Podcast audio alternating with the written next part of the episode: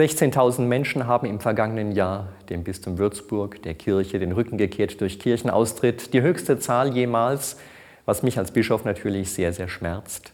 Aber es ist ein Indiz für die Spannungen und Zerreißproben, die wir momentan durchlaufen. Dafür nennt der Würzburger Bischof Franz Jung auch gleich einige Beispiele. Die Spannungen in den Gemeinden vor Ort, die Spannungen zwischen Rom und der Kirche in Deutschland und der Frage, wie Erneuerung geht, ob sie geht und wie weit wir auf diesem Weg voranschreiten können. Es geht um viele Fragen, die gerade diskutiert werden. Was dürfen Frauen in der katholischen Kirche? Braucht es weiterhin ein Pflichtzölibat für Priester? Und welche Aufgaben dürfen Laien in der katholischen Kirche übernehmen?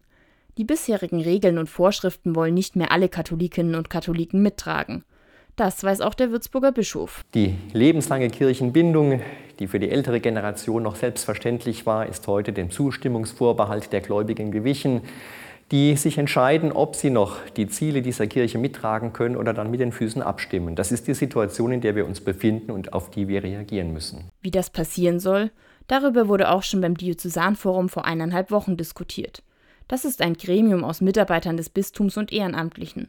Sie sprechen über die Zukunft der katholischen Kirche in Unterfranken. Wir haben diskutiert, dass es nicht darum geht, zuerst unsere Dinge zu ordnen und zu sortieren, sondern darum geht, die Anfragen, die die Menschen an uns stellen, die Priorität einzuräumen und auf die Wünsche der Menschen einzugehen, soweit das möglich ist, damit sich diejenigen ernst genommen fühlen, die bei Kirche Hilfe suchen. Ich glaube, das ist der Weg, den wir in Zukunft weiter beschreiten müssen. Es geht also auch um den Umgang mit Taufen, Hochzeiten und Beerdigungen. Die Zahl der Taufen im Bistum Würzburg hat im Vergleich zu 2021 leicht abgenommen und ist nun bei 5139. Die katholischen Beerdigungen sind ebenfalls leicht zurückgegangen auf 8734. Es wurde aber wieder mehr katholisch geheiratet. Die Zahl liegt jetzt wieder auf dem Niveau von 2019 vor dem Ausbruch der Corona-Pandemie.